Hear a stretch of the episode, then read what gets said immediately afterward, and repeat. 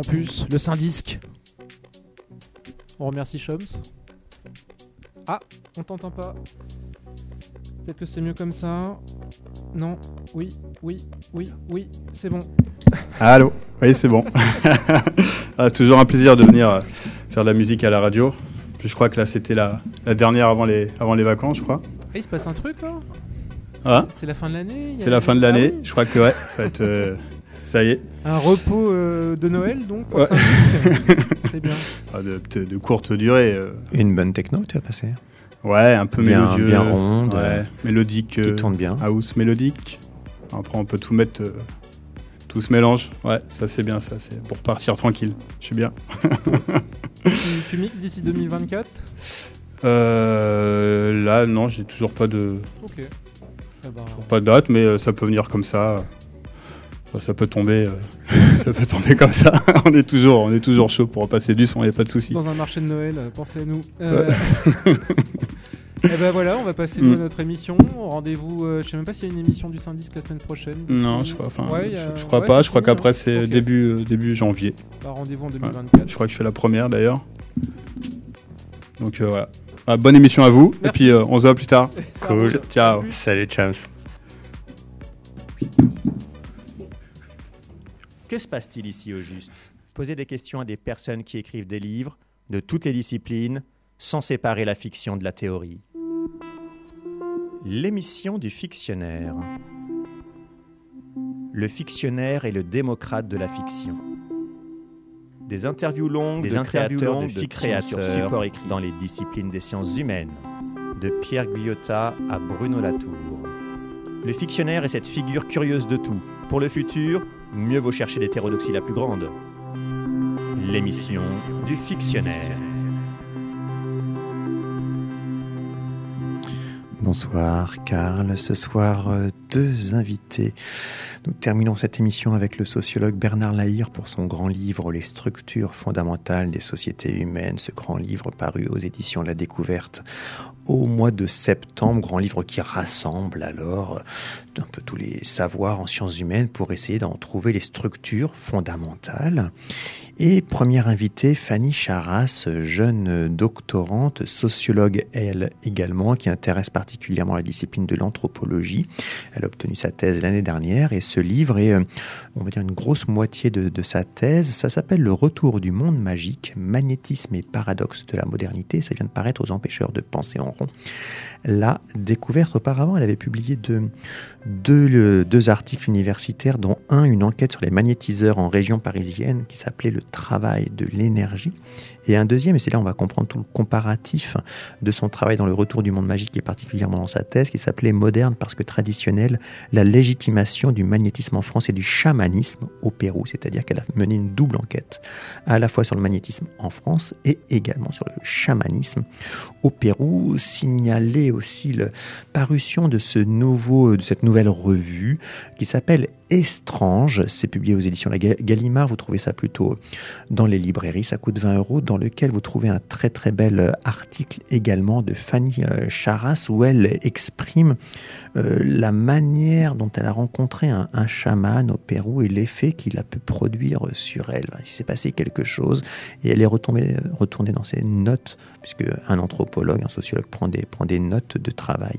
Et c'est ces notes qu'elle restitue dans cette euh, revue euh, Estrange que vous trouvez euh, actuellement dans euh, les librairies, ainsi que le retour du monde magique. Karl, qu'allons-nous écouter ce soir? Eh bien, ce soir, on va écouter un extrait de ce disque. Magnifique voit, pochette euh, de cette jeune femme enceinte. Oui. Un beau elle ventre s'appelle euh, rond. Elisabeth Hart, c'est son nom.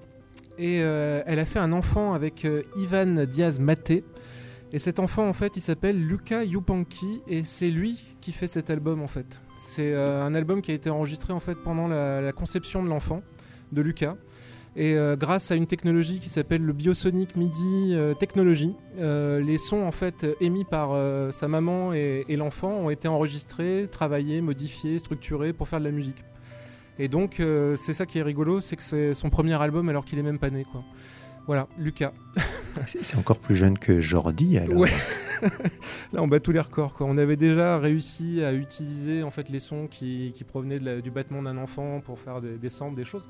Mais jusqu'à maintenant, en fait, je crois que c'était euh, c'est la première fois que l'enfant est vraiment crédité comme musicien. Enfin, quand on regarde les crédits de l'album, Music by Luca Yupanqui. Et on entend sa maman parler de temps en temps, j'ai l'impression, ou de faire des invocations, et en featuring sur l'album de son fils. quoi. Ah, Voilà. et ce sera le second extrait qu'on écoutera après alors Non, c'est le premier. On va écouter que ça, extrait de cet album. Après, a... c'est sorti sur Sacred Bones Records et euh, ils ont fait un album de remix de, de ces morceaux-là. Alors, de mémoire, on va écouter euh, un truc qui s'appelle V4.3, je crois, ou 4.1. Je crois que c'est 4.3. Euh, voilà, donc euh, bon, bah, préparez-vous quand même à, à avoir quelque chose d'un peu conceptuel, encore une fois. Mais, euh, Mais dans le ventre, dans le ventre. Dans Des le fois, on écoute les étoiles, et ben on écoute aussi l'intérieur des rangs. Non, Bien curieuse expérience. Ça s'appelle l'émission du fictionnaire, c'est Radio Campus Orléans.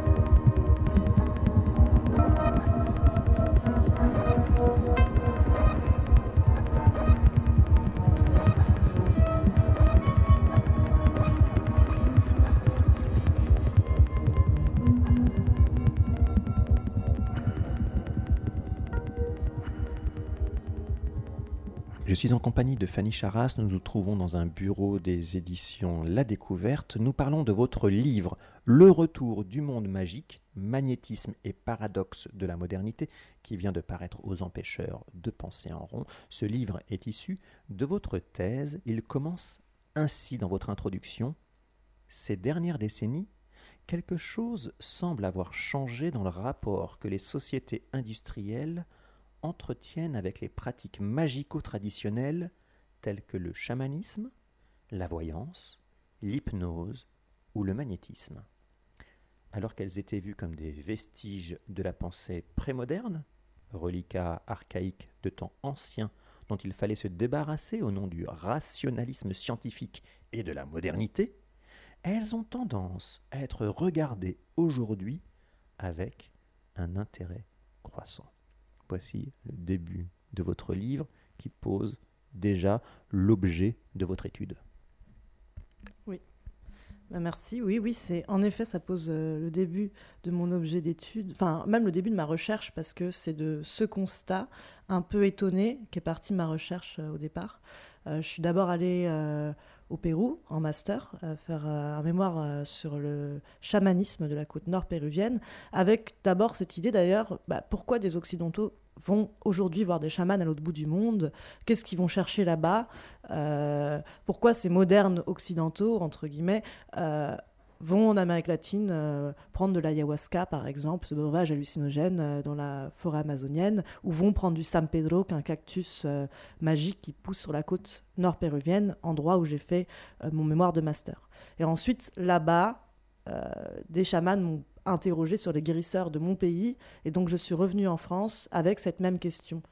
Pourquoi est-ce que aujourd'hui on peut trouver des magnétiseurs à Paris, euh, dans l'ouest parisien, qui sont consultés par euh, le tout venant, mais aussi par des personnes euh, issues de classes sociales élevées, en tout cas pas, euh, on, peut plus difficilement que dans les années 70 reléguer le magnétisme à une pratique euh, archaïque en voie de disparition parce qu'elle gagne progressivement les grandes villes européennes. Si on, associe en tout cas la modernité euh, aux grandes villes européennes, ce qui n'est pas nécessairement le cas toujours. Mais voilà, c'est de là qu'est partie du coup une interrogation qui m'a mené sur le terrain, sur ces deux terrains-là. Et alors, vous avez travaillé sur ce paradoxe euh, euh, d'enquête dans cet ouvrage, qu'est alors que les sociétés occidentales s'étaient donné pour ambition d'éradiquer les pratiques magico-traditionnelles, comment se fait-il, et donc c'est votre grande question, comment se fait-il qu'elles connaissent un regain d'activité depuis quelques décennies, au point d'être parfois légitimées par des institutions modernes? Donc ça, c'est, c'est le début de votre questionnement, de votre, de votre travail, et ça serait, euh, votre thèse est une réponse sociologique donc à partir de la discipline de la sociologie, d'un d'un certain retour de la magie oui. Alors, euh, cette question, qui est une question en effet sociologique, je voyais aussi que, en fait, l'autre point, et ça me permettra d'aborder, euh, euh, de pas de répondre tout de suite à la question, parce que sinon, je vais parler pendant deux heures, mais en tout cas, d'aborder en quoi consiste la réponse sociologique que j'ai souhaité apporter, c'est que j'observais que les parfois, ça va être plus des articles de journaux, etc., qui constataient oh, il y a un retour de la magie, mais c'était plutôt un retour de l'irrationnel, et euh, des théories plutôt critiques qui vont dire, euh, après les grands discours euh, freudiens, marxistes, etc., aujourd'hui on en arrive à une irrationalité généralisée, le retour de l'irrationnel, euh, etc. Euh, il y avait notamment un livre de Jean-Loup Hamsel qui s'appelle Psychotropique, dont c'est la thèse au départ en disant euh, c'est le retour c'est l'arrivée de l'irrationalité dans les classes, enfin partout en fait, même l'éducation, enfin euh, et, donc là, je me suis dit, mais c'est pas du tout une réponse sociologique. De la part de Jean-Louis Hamsel, ça m'étonnait, mais, euh, mais ah, bon, c'était un chercheur à la retraite euh, à ce moment-là qui a fait une enquête un peu rapide. J'allais à ses séminaires et je me disais, mais c'est pas, pas ça que j'attends d'une réponse sociologique. J'aimerais bien vraiment enquêter empiriquement sur ces pratiques. Et, mobiliser aussi des auteurs, on verra lesquels, qui me permettent d'apporter une, une réponse voilà, véritablement sociologique. Et je préciserai après ce que j'entends par là. Donc, dans votre master, vous êtes resté quatre mois au Pérou à étudier euh, des, euh, des, chamans et vous écrivez qu'après ce pendant ce séjour, euh, on a cessé de vous poser cette question. Et dans ton pays, il y a des guérisseurs aussi. C'est aussi le déclencheur de cette, de cette enquête, en passant par, on va dire, une anthropologie des, des lointains, de se dire, mais au fait, chez, ici, dans ton pays, à toi, est-ce qu'il y a des guérisseurs? Oui, alors cette question, ce qui était troublant, c'est qu'au départ, euh, j'ai dit, euh, je sais pas, euh, j'ai pas dit non, mais ça m'a demandé réflexion, en fait. Et après, progressivement, je me suis dit, mais oui, il y a des guérisseurs, bien sûr. D'ailleurs, en plus, j'allais là-bas en ayant eu Jeanne et Saada. Mais c'était pas des guérisseurs, c'était des sorceleurs, ce que j'avais lu dans euh, Les mots, la mort, les sorts, qui est un ouvrage paru en 1977 qui m'a beaucoup inspiré. Et donc mon mémoire de master est vraiment un, peu un hommage à Jeanne et Saada. Mais je me disais des guérisseurs aussi, je me disais, mais pas des guérisseurs que je consulterais, moi en tout cas. Euh. Et j'ai mis un petit moment en fait à réfléchir à cette question, je pense, euh, quelques années. C'est-à-dire, euh, sur le moment, j'ai dit oui, il y en a, mais je les connais pas trop. Et après, je me suis rendu compte que même étant petite, ça m'était arrivé, ça enfin, ma mère m'avait euh, amené chez un magnétiseur pour une verrue au pied, mais ça, j'avais totalement oublié parce que j'étais, jeune et, et que ça m'a pas fait mal et que ça faisait moins mal que l'azote liquide. Donc, bah, finalement, le sourire, le souvenir, pardon, était, n'était pas impérissable. Vous revenez en France, vous commencez votre thèse et elle porte notamment sur 32 entretiens biographiques avec des magnétiseurs en France. On va prendre deux exemples. J'aimerais qu'on parle du, premier, donc c'est Valentin Plat. Donc ce sont des pseudonymes. Hein. Enfin voilà, vous avez inventé d'autres mots pour pas les, les citer nativement. Est-ce que vous pouvez nous expliquer une séance avec euh, Valentin Plat, une séance de, de magnétisme? Oui. Alors alors c'est pas la première personne à qui j'ai fait un entretien. Euh, la première personne avec qui j'ai fait un entretien, c'est d'ailleurs le magnétiseur qui m'avait soigné quand j'étais enfant, Robert Gamel. J'ai gardé son nom euh, parce qu'il est décédé depuis et qu'il a été euh, interviewé à plusieurs reprises, etc. C'était un peu un hommage, donc c'est le seul magnétiseur dont que j'ai pas anonymisé. Et Valentin Plein, par contre, c'est la première personne avec qui j'ai fait une observation. Et alors, ça a été assez. J'ai essayé. Alors, après avoir fait 32 entretiens, euh, je me rendais compte que ça serait pas si facile d'obtenir des observations. C'est-à-dire que les entretiens avaient été assez faciles à obtenir. Euh, c'est-à-dire que tous les magnétiseurs étaient prêts à, m'ouvrir leurs portes dès lors qu'il s'agissait de parler d'eux et de leur parcours de vie. D'ailleurs, ils, aimaient beaucoup. J'ai réalisé qu'ils avaient besoin presque de parler de comment ils en étaient venus à devenir magnétiseurs, que c'était euh, presque une nécessité pour eux. C'est-à-dire que sans que je pose des questions, ils me parlaient déjà de leur parcours biographique. Euh, par contre, l'observation, dès que je mentionnais le fait que je voulais observer leur pratique, je voyais qu'ils tiquaient. Que c'était oui, peut-être, mais euh, non, mais quand même, ça va déranger les patients, etc. Et donc, ce Valentin Plat, qui, donc, je, je préfère préciser un peu le contexte. Euh, il, habite à, il habitait à l'époque, il a déménagé, mais il habitait à Colombes, juste à côté de la Défense. C'était un ancien restaurateur d'une quarantaine d'années qui est devenu magnétiseur à la quarantaine, justement. Et il était restaurateur depuis euh, que c'est 16 ans ou quelque chose comme ça. Et en fait, quand je lui demande d'observer sa pratique, j'ai déjà vu à deux reprises, il refuse, enfin, il n'est pas tout à fait d'accord. Sa fille est là, et sa fille, elle a 3-4 euh, ans de moins que moi, à peu près mon âge du coup, et, euh, et elle dit, mais papa, moi je suis en master, quand je serai en thèse, si je fais une thèse, si personne veut que j'observe les pratiques, je vais faire comment? Et là, il a ri et puis il a dit Bon, d'accord, je vais appeler une patiente. Et il a appelé une patiente devant moi. Et je l'ai entendu dire La patiente, c'est ma première fois chez le magnétiseur, sous-entendu. Mais bon, d'accord, si vous voulez, euh, on peut venir m'observer.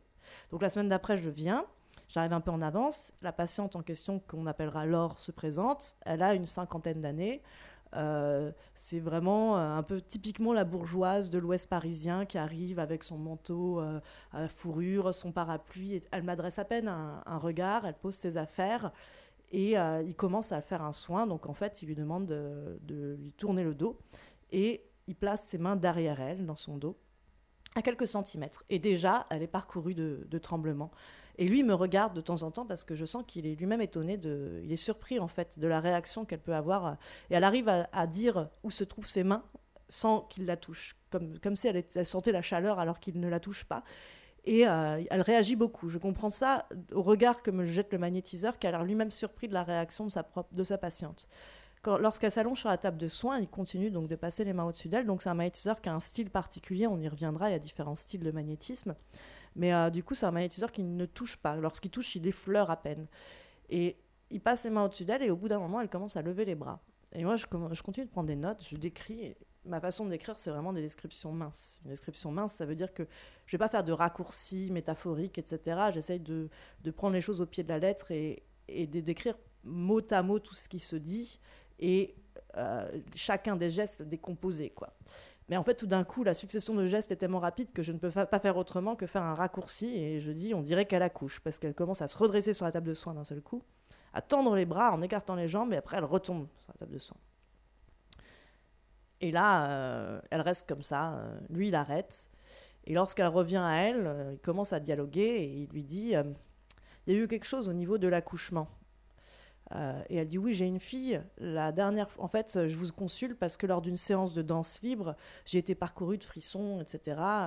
et euh, euh, la, fois où ça m'était arrivé, c'était après la, naissance de ma fille, mais j'ai fait une, une baby blues. Et mon mari, qui comme moi fait de la recherche en pharmacie, m'a mise sous antidépresseur. Et là, il lui dit, bah, en fait, vous n'avez pas fini de vivre votre accouchement, qui date d'il y a 25 ans, parce que vous avez été mis sous antidépresseur. Et elle n'a pas pu allaiter non plus. Il fallait revivre émotionnellement, donc c'est l'interprétation du magnétiseur, ce que vous n'avez pas fini de vivre. Et là, elle se retourne vers moi après une discussion avec le magnétiseur que je raconte dans le livre. Elle se retourne vers moi et elle me dit Moi aussi, j'ai fait une thèse. C'est la première fois que je sens l'énergie. C'est important. Il faut travailler sur l'énergie. En fait, ça m'a donné. C'est cette, scène, c'est la première scène que j'ai observée qui m'a permis de, de réaliser l'importance de l'énergie en tant que non-humain dans le soin magnétique, mais aussi en tant qu'objet d'étude. C'est-à-dire qu'après, j'ai vraiment mon attention ethnographique a été portée sur l'énergie, sur d'autres choses lors de séances, mais sur la perception de l'énergie, en me disant, ben, en fait, c'est vrai qu'il y a des thèses euh, en biologie, etc., qui vont porter sur une entité précise. Là, je fais une thèse de sociologie dans laquelle j'ai porté mon attention ethnographique sur l'énergie en tant qu'entité, comme on pourrait s'intéresser à des microbes, un type de microbe particulier par exemple. Et c'est notamment parce que cette femme elle-même fait une thèse et qu'elle a souligné euh, ce point-là qui m'a semblé euh, bah, fondamental parce que c'est une méthode de sciences sociales de, décider que ce qui est fondamental est ce qui est fondamental pour les enquêter. donc en fait, bah, ce qui est devenu fondamental pour moi était ce qui était fondamental pour les magnétiseurs et pour leurs patients et patientes. Si bien que ça pourrait presque être une étude sur un non-humain, et que ce non-humain, c'est l'énergie. Ça dévie quand même fortement votre enquête. Alors heureusement, on en parlera après, mais vous êtes armé théoriquement par Bruno Latour, principalement, par Philippe Descola aussi, et donc il est possible, en sociologue, d'étudier des non-humains et donc de se dire je dévie un petit peu de mon sujet et je vais étudier l'énergie. Oui, c'est exactement ça. Euh, c'est-à-dire qu'en plus, dans les sciences sociales, c'est d'ailleurs pour ça que Philippe Descola a, créé l'oxymore, l'anthropologie de la nature. C'est qu'en fait, euh, en sciences sociales, on n'est pas censé travailler sur des non-humains à la base, mais plutôt sur des humains. Et euh, voilà. Et je, en tant que sociologue, sociologue pragmatique. Donc, euh, il y a une filiation avec Bruno Latour et euh, Michel Calon, et puis euh, Laurent Thévenot et Luc Boltanski. Mais mon directeur de thèse, Cyril Lemieux, est plutôt quelqu'un qui s'intéresse, d'ailleurs, qui est plus du côté de Luc Boltanski, pour le coup, qui s'intéresse plus aux humains et à l'organisation sociale au sens classique du terme. Donc, en fait, tout l'enjeu a été de réfléchir avec notamment Latour et Descola et d'autres, euh, aux non-humains, mais tout en ayant quand même une façon de faire qui est de, issue d'une sociologie beaucoup plus classique, on va dire. Voilà, donc il m'a fallu faire, euh, euh, bah, on verra, mais inventer certaines notions qui me permettent de vraiment lier humain et non-humain incessamment dans mon travail. Et la suite de cette, de cette expérience, une expérience nouvelle, inédite pour vous, vous avez utilisé une expression, et je vais vous interroger au fur et à mesure de notre discussion sur le, choix du vocabulaire. Vous avez un, certains mots de vocabulaire, certaines expressions qui, que vous avez particulièrement travaillées et qui vont nous permettre de apprendre à mieux parler euh, de ces phénomènes, surtout si on utilise un non humain comme l'énergie tout ça, ça peut paraître un peu euh, abstrait. Euh, et vous utilisez cette expression de faire preuve de tact ontologique. Vous reprenez cette expression de, de Vinciane Despris, qui elle aussi a beaucoup travaillé le, vocabulaire à utiliser pour euh, mieux apprendre à parler des, capacités de, certains animaux. Est-ce que vous pouvez nous parler de ce vocabulaire? Faire preuve de tact ontologique. Hmm. Oui, alors euh, oui, en effet, j'ai repris euh, cette expression qui vient de Au bonheur des morts, qui est un livre de Vincent Després qui m'a beaucoup inspiré, parce qu'il y a peu de travaux sur ce type de non-humains en sciences sociales, c'est-à-dire des non-humains qu'on pourrait dire, entre guillemets, paranormaux, magiques, ou, euh, qui en tout cas sont pas visibles à l'œil nu, et donc du coup, c'est très difficile de travailler sur des non-humains qu'on ne voit pas. il faut toujours. c'est dans cela que Vincent Després dit qu'il faut faire preuve de tact ontologique, c'est-à-dire jamais les réduire à ce qu'ils ne sont pas, euh, notamment un produit de l'imagination, par exemple. Alors, pour en revenir à cette expression, déjà, cette expression m'a beaucoup inspiré à ce niveau-là. Je me suis dit, dans toutes les observations, il va falloir faire preuve de tact ontologique, c'est-à-dire ne jamais dire que l'énergie ne se trouve pas à cet endroit ou qu'elle n'existe pas. Euh, jamais nier l'existence, jamais nier la présence dans mes descriptions, euh, toujours suivre l'endroit où elle est censée se trouver selon mes enquêtés. Et en fait, j'avais observé ça dans les entretiens, et donc je vais faire un petit détour par les entretiens pour euh, revenir à cette question du tact ontologique. C'est que lorsque j'ai interrogé les magnétiseurs et magnétiseuses sur leur parcours de vie, euh, donc, comme je disais tout à l'heure, certains, certaines euh, me parlaient de leur parcours sans, même que je les interroge, parce que c'est des personnes qui ont vécu une conversion professionnelle parfois drastique. Euh, il y a un ancien commandant de police, par exemple, qui est devenu magnétiseur médium, ou euh, des ingénieurs, euh, une, une, professeure de chimie qui avait fait normal sup, enfin voilà, des parcours de vie et tout d'un coup une conversion au magnétisme. Et ces personnes-là, toutes témoignaient de ce qu'ils appelaient une, enfin c'est moi qui les ai appelés comme ça, mais ça venait de, ils disaient que c'était énigmatique, donc c'est une expérience énigmatique. Cette expérience, c'est par exemple le fait de voir un esprit. Mais en fait, ces personnes, on est en France, euh, on est en France dans un milieu même social dans lequel les esprits euh, euh, ne sont pas très courants, on n'en voit pas très souvent. Donc en fait, la première, s'ils me parlent d'esprit, c'est que déjà ils ont fait un choix sur l'identité de l'être face auquel ils se trouvaient. En réalité, ils me racontent, ces personnes-là me racontent que au moment où ils ont vu cette chose, ils se sont dit j'ai une hallucination. Et j'ai observé ce doute et c'est pour ça que c'est une expérience énigmatique, c'est qu'on ne doute de la nature, donc de l'ontologie de l'être qui se présente. Et donc, euh, certaines personnes me disent, tout d'un coup, des êtres tout lumineux sont arrivés. Je me suis dit, je suis folle, je suis cinglée, je, peux en je vais en parler à personne. Et là, en tant que sociologue, anthropologue, j'étais très embêtée parce que je voyais qu'ils avaient, ces personnes-là avaient vécu un doute quant à l'ontologie de ces êtres. Et en même temps, moi, je ne pouvais pas prendre parti. Là, c'est ça le tact ontologique, c'est pas réduire cet être à une hallucination alors que les personnes en question refusaient de le faire. Pas non plus trop rapidement dire que c'est des esprits alors que ces personnes, à un moment donné, ont douté. Donc j'ai parlé, pour euh, nommer euh, ce doute, de conflit d'ontologisation. Alors pourquoi un mot aussi compliqué, ontologisation? Parce que c'est vraiment là que je fais le lien entre la sociologie classique et une sociologie plus euh, latourienne ou descolienne. Le terme d'ontologisation, on voit que c'est un geste qui part des acteurs, qui vont essayer de donner une ontologie à un être, et qui sont pris dans un conflit qui est est-ce que c'est une hallucination ou est-ce que c'est un esprit?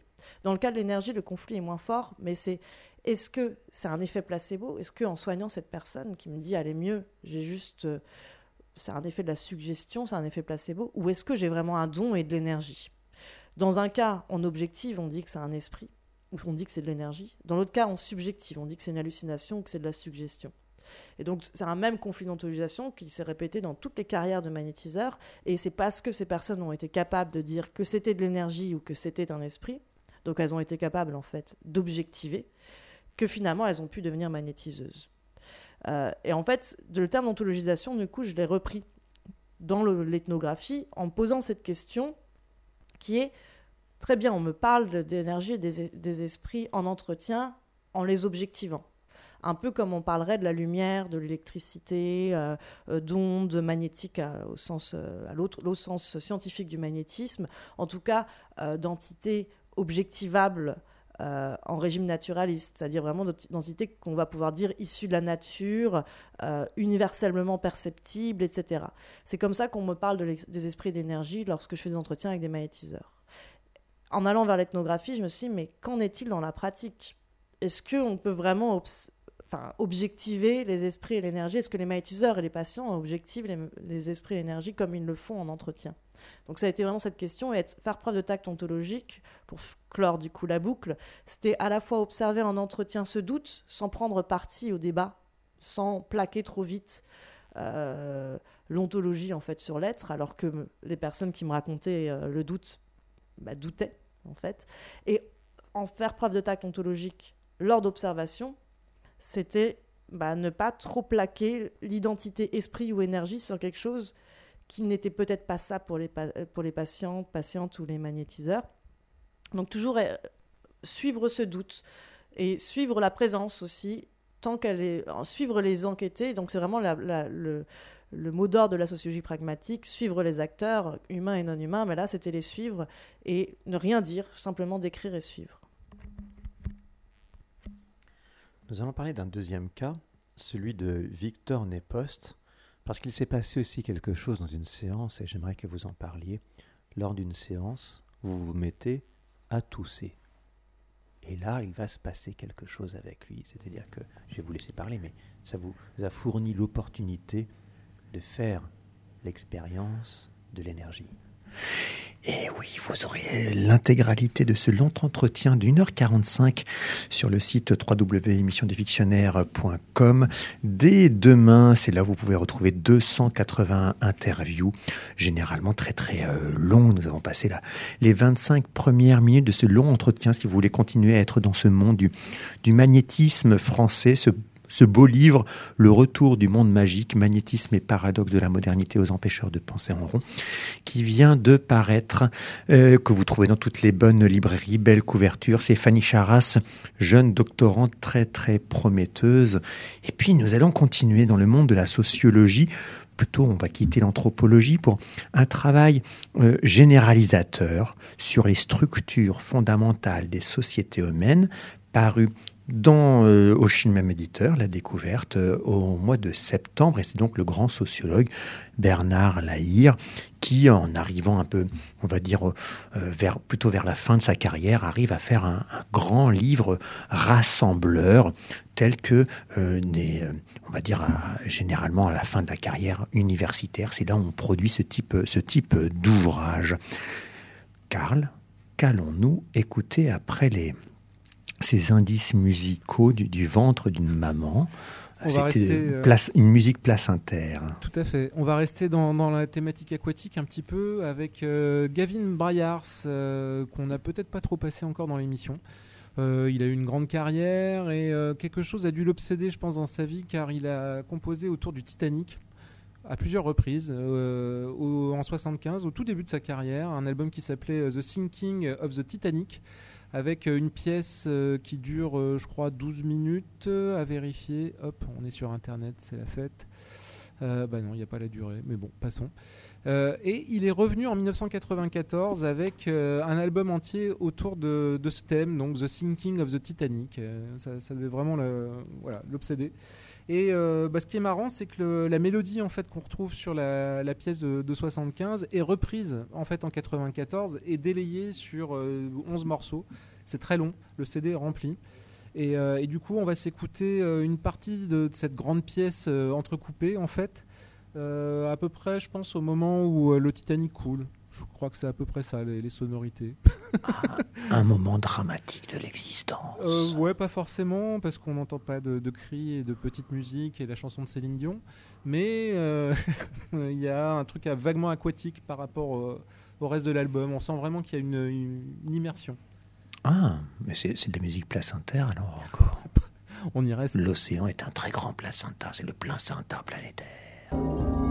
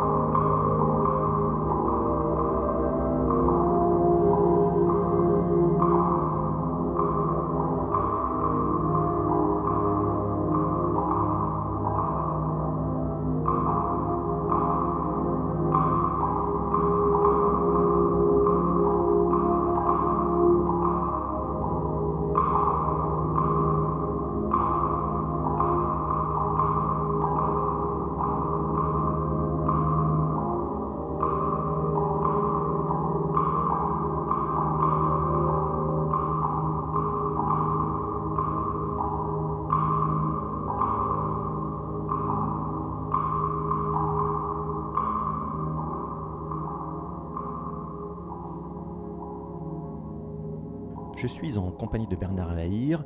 Nous sommes aux, édi- aux éditions La Découverte, votre éditeur. Nous parlons de votre nouveau livre épais, important, intitulé Les structures fondamentales des sociétés humaines.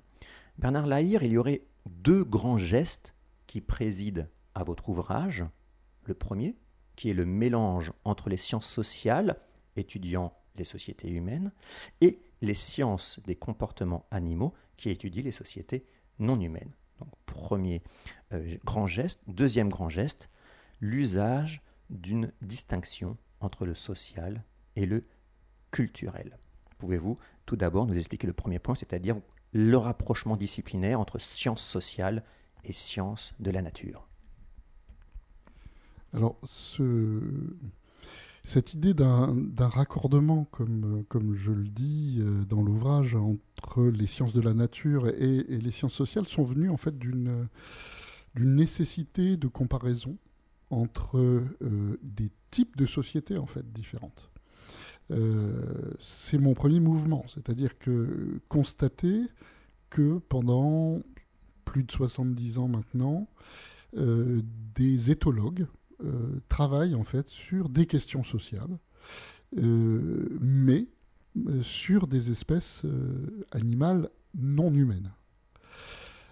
découvrir que bah, ils ont travaillé sur des pratiques exogamiques, sur l'évitement de l'inceste, sur des phénomènes de leadership, de hiérarchie, sur des soins parentaux, sur des, conflits aussi entre des groupes différents de la même espèce, et, se rendre compte qu'au fond, bah, ces éthologues euh, qui sont formés du côté de la biologie euh, n'en sont pas moins des sociologues, mais des sociologues euh, d'espèces animales non humaines.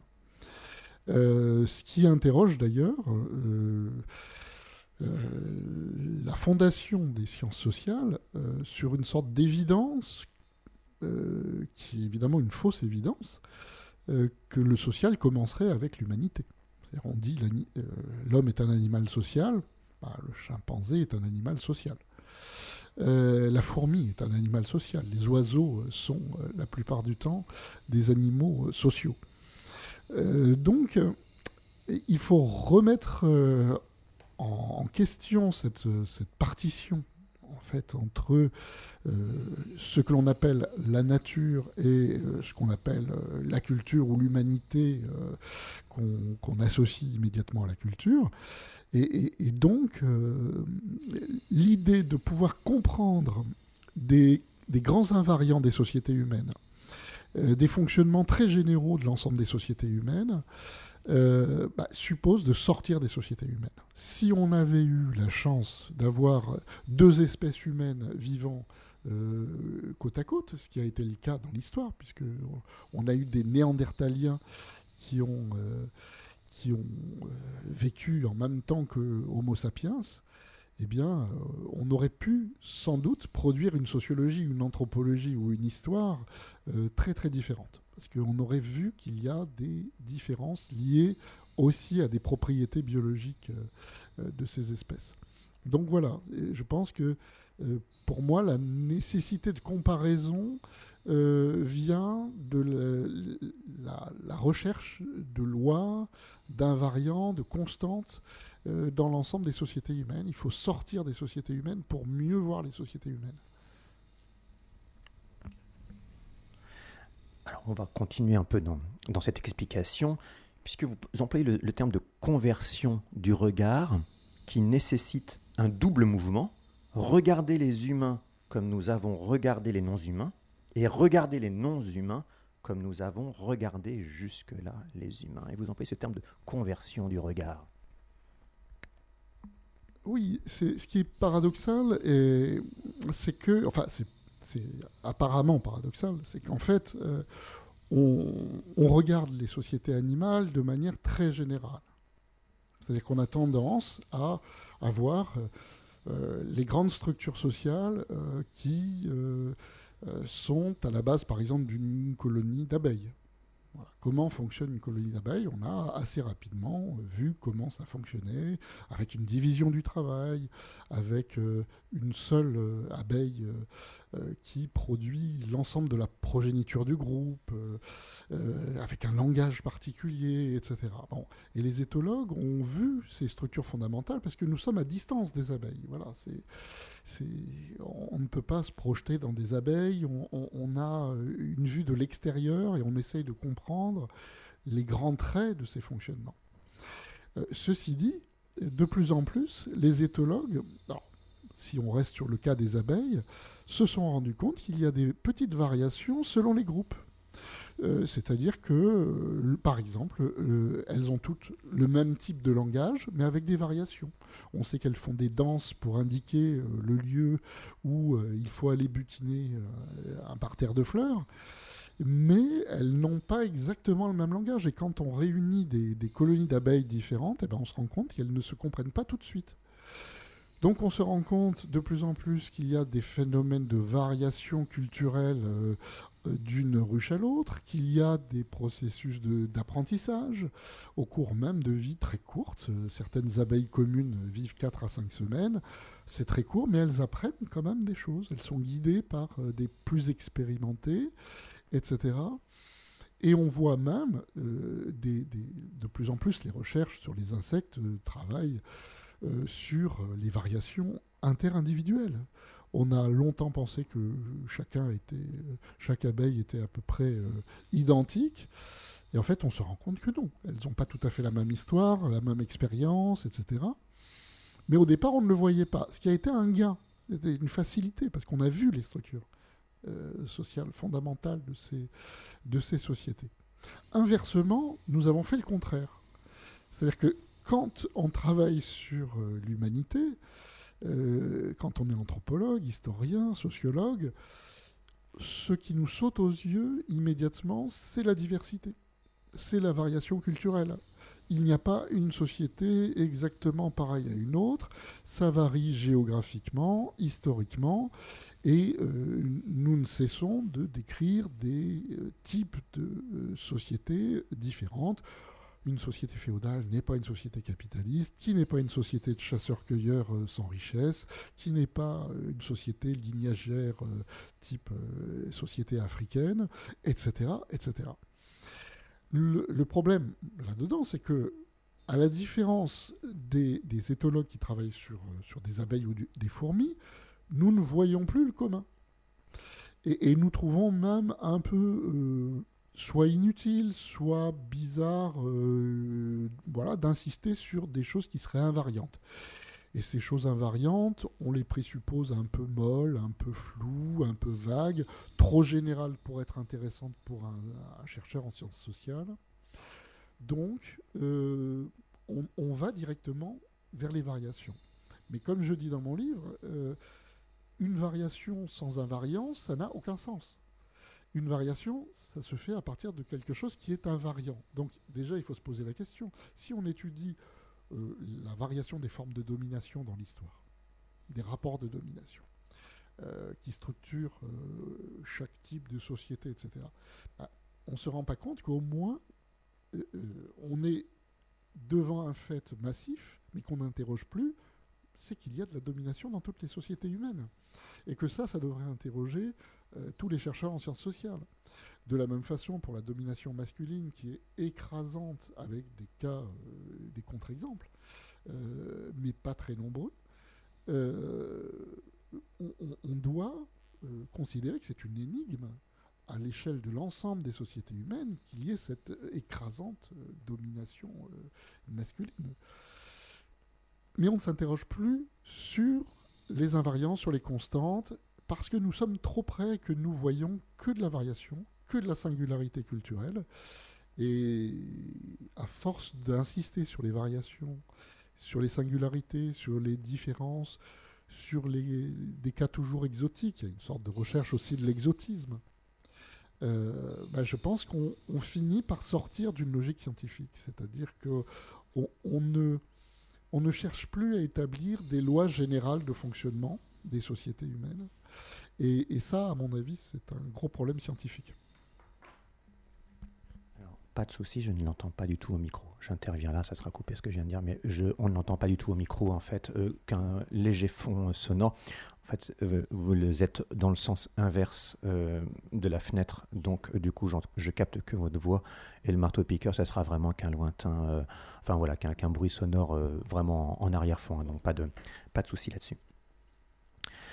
Effectivement, vous parlez pour cela de l'état épistémologique des sciences sociales. J'aimerais que vous nous parliez de la, situation de l'université, de la recherche académique, qui en fait serait cela qui empêcherait cette recherche d'invariants. Oui, alors il y a plusieurs euh, euh, faits qui, contribuent à rendre difficile ce travail de de recherche de loi, d'établissement d'un certain nombre d'acquis euh, généraux euh, dans les sciences sociales. Euh, très simplement, hein, si on demande à un chercheur en sociologie qu'est-ce qu'on a appris depuis 150 ans, ça le met dans un embarras considérable. on a appris, on a appris, voilà, on ne sait pas. Si vous demandez à un physicien, il vous dit, bah, il y a la gravité, il y a des phénomènes quantiques, il y a les principes de la thermodynamique, etc., etc., et des lois très très nombreuses euh, qui ont été découvertes euh, au cours de euh, plusieurs siècles maintenant de physique. Nous ne sommes pas dans cette situation. Alors, Les raisons de cela sont à la fois des raisons communes à toutes les sciences, qui rendent difficile ce travail, mais c'est moins difficile pour la physique pour d'autres raisons. Euh, c'est le fait qu'il y a une forte division du travail. Il y a une division entre disciplines, euh, historiens, sociologues, euh, anthropologues, politistes, démographes, économistes, etc. On travaille en ordre dispersé. J'en oublie évidemment beaucoup, les linguistes et ainsi de suite. Donc on découpe beaucoup, on a des différences disciplinaires. Et puis à l'intérieur des disciplines, vous avez des, champs de spécialité. Euh, vous avez des, domaines euh, de la sociologie de l'éducation, de la sociologie euh, de la culture, de la sociologie de l'État ou de la sociologie politique, de la sociologie urbaine et de la sociologie rurale, et ainsi de suite. bon ça fait des dizaines de petites spécialités à l'intérieur des disciplines, et c'est valable pour l'histoire. Vous avez des historiens de l'éducation, comme vous avez des historiens des religions ou des historiens de l'art. Et ces gens ne se lisent pas toujours entre eux, euh, sont dans des micro-univers avec des revues spécialisées, avec euh, des, euh, des, logiques institutionnelles qui ont tendance à les laisser dans des formes d'entre-soi disciplinaires ou même sous-disciplinaires. Donc ça, ça constitue un obstacle. Mais on voit que la physique, la biologie, la chimie et beaucoup de sciences naturelles ont réussi à dépasser ce, problème-là de la division du travail, qui est nécessité par le fait qu'il y a évidemment une complexité du réel à, étudier, qu'il faut bien des, gens qui travaillent sur des points très particuliers du fonctionnement de l'univers, de la matière, de ceci, de cela. Donc il y a une logique. Mais eux se sont dotés de ce que l'on appelle souvent en histoire des sciences des théories cadres, Darwin a proposé une théorie cadre et qui est acceptée par l'ensemble des, biologistes, qui soient des biologistes euh, cellulaires, euh, moléculaires, travaillant à l'échelle de l'organe, de l'organisme, etc. Il euh, n'y a pas un biologiste qui aujourd'hui dit Oh, Darwin, c'est un auteur parmi d'autres, euh, je ne suis pas d'accord avec lui, etc. Non, il y a un consensus qui s'est forgé avec des, des à l'intérieur, des gens qui disent Oui, mais Darwin n'avait pas tout à fait raison sur tel point, et puis il ne connaissait pas évidemment les gènes à l'époque, qui lui ont plutôt donné raison mais il ne connaissait pas les mécanismes épigénétiques, il ne connaissait pas euh, toutes les, formes de mutation qu'on a pu euh, étudier depuis euh, et, qui montrent des complexités par rapport à son analyse. Mais quand même, il y a un cadre commun. Donc la biologie s'en est dotée, la physique s'en est dotée, la chimie avec le tableau des éléments périodiques de Mendeleïev, vous avez une formulation, un cadre très général. Et nous n'avons pas ça. Nous n'avons pas ça. Au contraire, dans les sciences humaines et sociales, il y a une épistémologie, alors qui est soit euh, très explicite, mais c'est ce qu'il y a de plus rare. Euh, c'est-à-dire, la plupart du temps, ça reste très, euh, très implicite, soit des recherches simplement qui montrent, qui prouvent que on ne croit pas véritablement la possibilité de formuler des lois euh, de constituer un certain nombre de consensus, d'acquis généraux euh, de ces sciences depuis maintenant euh, plus de 150 ans. Il y a une richesse incroyable, il y a un trésor commun qui est tout à fait considérable, mais pas d'organisation pour arriver à faire de tout ça des synthèses créatrices, c'est-à-dire des, comme en physique, euh, si vous voulez, euh, le, rapprochement de, l'énergie électrique et de l'énergie magnétique, il a fallu euh, des gens qui d'abord disent l'énergie, il y a différents types d'énergie, et ils ont relié tout ça avec un concept d'énergie, et puis ils ont aussi vu que l'électricité et, les forces magnétiques, c'est des choses qu'il faut penser ensemble. Donc il y a eu progressivement des, travaux de, synthèse montrant euh, des fonctionnements très généraux sur lesquels désormais il y a un consensus et sur lesquels n'importe quelle petite recherche euh, très spécialisée, très localisée, très particulière peut s'appuyer sur ces grandes lois, la gravité, euh, les fonctionnements quantiques, de, nombreuses lois ont été découvertes et ça aide tous les chercheurs euh, de n'importe quelle petite spécialité de la physique. Et nous, nous n'avons pas ça, donc non seulement nous avons de la division du travail, mais en plus nous n'avons pas le, le sentiment que nous pouvons dégager des acquis, que nous pouvons formuler des lois.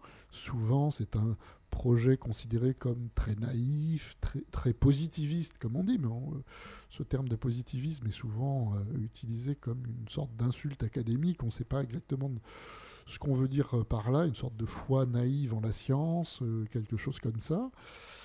Mais euh, voilà, et alors on cite un peu comme un mantra du côté des sociologues la formule qui est très belle euh, de Max Weber, mais, qui me paraît fautive, l'idée que les sciences historiques seraient des sciences vouées à rester éternellement jeunes, hein. l'idée de... Euh, comment dire Que les, les sociétés humaines ne cessant de varier, il y a toujours cette question de la variation, euh, comme nous avons des objets historiques qui sont en transformation permanente, euh, Weber dit chaque nouvelle société, chaque nouvelle situation apporte de nouveaux problèmes et donc on repart à zéro. On est voué à rester des sciences éternellement jeunes parce que nos objets ne cessent de bouger.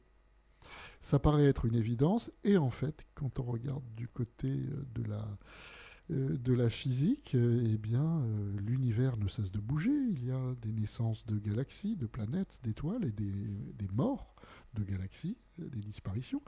l'univers ne reste pas en place, j'allais dire. Euh, l'univers est en expansion, ça se transforme en permanence. Et même l'idée de singularité de chaque objet dans le monde social a son équivalent euh, du côté de la physique. Il n'y a pas une planète égale à une autre, en taille, en composition chimique, euh, avec des gaz très différents, avec des, qualités géologiques différentes, etc. etc. des positions dans, dans l'univers différentes. Donc, l'idée que nous aurions des objets euh, historiques qui bougent en permanence, trop complexes, trop singuliers, euh, tout ça nous empêchant d'atteindre un projet nomologique, c'est-à-dire de formuler des lois, ne me paraît pas très, très sérieux parce que ces arguments peuvent être critiqués en considérant ce qu'est la physique ou la biologie d'ailleurs. Euh, euh, s'il y a bien euh, une science qui s'appuie sur une matière en transformation permanente, c'est la biologie. Darwin est qualifié de transformiste. parce qu'avant lui, il y avait quand même des positions qui restaient fixistes en disant bon, les espèces ont été constituées une fois pour toutes comme ça. Et lui a dit, bah non, euh, ces espèces sont en permanence. D'abord, il y a des espèces qui meurent en permanence, euh, avec des durées évidemment très longues de vie. Hein. Ça peut être 500 millions d'années, 500, 500 000 ans, pardon, un million d'années, euh, parfois plus d'un million d'années. mais ça bouge, et ça n'a cessé de bouger. Et nous avons les traces de ça, donc ça se transforme en permanence. C'est un objet historique. La biologie évolutionniste est une science historique. Donc il n'y a rien qui vient justifier le fait que ça nous empêcherait en fait de, formuler des lois. donc nous venons de, parler de votre premier grand geste, ce mélange entre sciences sociales et sciences du comportement, et donc de ses conséquences, c'est-à-dire la possibilité pour les sciences sociales, parce que c'est la conséquence de ce, mélange, euh, ça permet d'établir, de chercher à établir des lois et donc des structures fondamentales, et je rajoute puisque c'est votre titre, des sociétés humaines. Hein. Vous ne cherchez pas à mettre en, évidence les structures fondamentales de toutes les sociétés humaines et animales. Votre propos, ce sont les sociétés humaines. J'aimerais qu'on aborde ce geste sous-jacent, qui est un deuxième geste, peut-être de moindre importance, mais néanmoins j'y ai vu quelque chose d'assez euh, fondamental, c'est vous faites l'usage d'une distinction entre le social et le culturel. Et peut-être que ça peut paraître à contre-courant de ce qui se pense actuellement dans les sciences humaines. Donc j'aimerais que, nous abordons ce point, c'est-à-dire que vous ne souhaitez pas confondre le social et le culturel.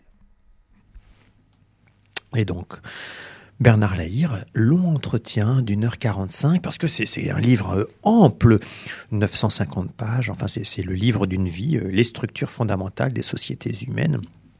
Ce n'est pas rien. Vraiment, je vous invite à, aller sur le site de l'émission du fictionnaire, sur Google, émission du fictionnaire, 280 interviews que vous trouvez. Karl, qu'allons-nous écouter à la fin? Karl. Euh, eh ben on va finir. Tu sais, avec- c'est un côté quand même 2001, l'Odyssée de l'espace, quoi. Merci. Ouais. C'est, euh, tu devrais avoir une voix un peu de cette manière euh, mystérieuse. Une à- casquette HAL 9000. Et il- il Parce que c'est HAL en fait. hein. Mais oui, c'est Hal, mais ça dépend dans quelle version on l'écoute. on- Manifestement, tu n'as pas regardé la VOST. Ah, c'est. Et- en même temps, il y a assez peu de dialogue dans ce film. Et il, il passe quoi comme musique, euh, ce HAL 9000, lorsqu'il est en train de décéder? Parce que c'est quand même la première fois qu'on voyait dans un film une intelligence artificielle en train de mourir. Et même de nos jours, c'est assez peu courant de voir une intelligence artificielle en train de mourir. Il Kubrick, passait un très beau euh, morceau. Kubrick je a réussi plusieurs premières pendant ce film, effectivement. Le son aussi, le fait qu'il n'y ait pas de son. Ah oui, oui.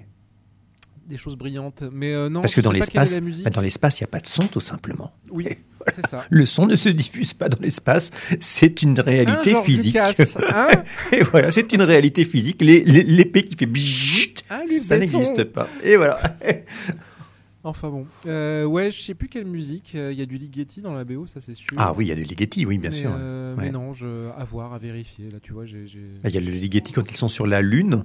Et euh, ils passent le Ouais. requiem de Ligeti quand ils sont sur la Lune et qu'il y a le monolithe C'est comme Faust ça. quand il meurt euh, Strauss, pardon, oui, qu'est-ce que je raconte Oui. Le Osso Sprart euh, Zarathustra. Euh, c'est ça qui, qui passe apparemment quand il meurt. C'est ce que dit Jean-Marc. Hum, non, quand il meurt, il passe une, chanson Bon, de bah, Daisy. Daisy. Mirabel ou quelque chose comme ça. On t'entend pas, Karl, puisque t'es. euh, Karl, non. Euh, Jean-Marc, on t'entend pas. T'étais à 3 mètres du micro, bien entendu. Prends Le un bleu, micro, Jean-Marc. et Donne-nous ta, livre-nous tes, tes données scientifiques. Euh, bah, dans la version, on m'entend là on t'entend très bien, oui. Ok. Bon, j'ai parlé trop fort. Désolé. c'est bien, c'est bien. bonne Dans la version originale, autant que je me souvienne, quand meurt, il chante Au clair de la lune, Ah oui. mon ami Pierrot, car je l'avais vu en VF à l'époque. Et dans l'original, j'avais lu ça dans un bouquin de Stephen King. C'est euh, un morceau qui s'appelle, apparemment un morceau pour enfants, A Bicycle Built for Two. Ah oui. Voilà. Et puis bon, bah sinon, il y a effectivement Also Sprach Zarathustra Bien sûr, qu'on reconnaît tout le temps.